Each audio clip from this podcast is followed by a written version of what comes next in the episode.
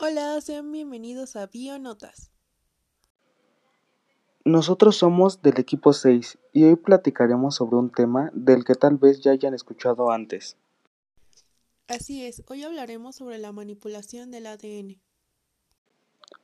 Tocaremos temas como las formas de manipulación genética, pros y contras, y nos enfocaremos un poco más en el tema de bioética.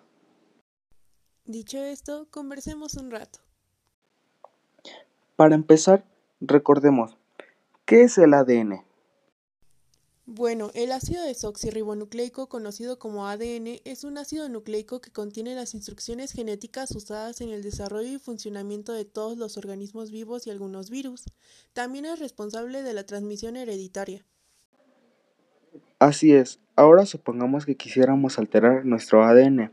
Bueno, una alteración en la estructura de este se le conoce como mutación. Las mutaciones pueden causar enfermedades que podrían heredarse a las generaciones posteriores. Estas mutaciones naturales pueden corregirse por medio de edición genética. Editar la cadena del ADN es como editar la cadena de fotogramas que forman una cinta cinematográfica. Se corta en el lugar preciso en que se quiere hacer la modificación y se extrae una secuencia o bien se inserta otra distinta en su lugar y se vuelve a pegar la cinta. La técnica más común, eficaz y barata para editar genomas es el CRISPR.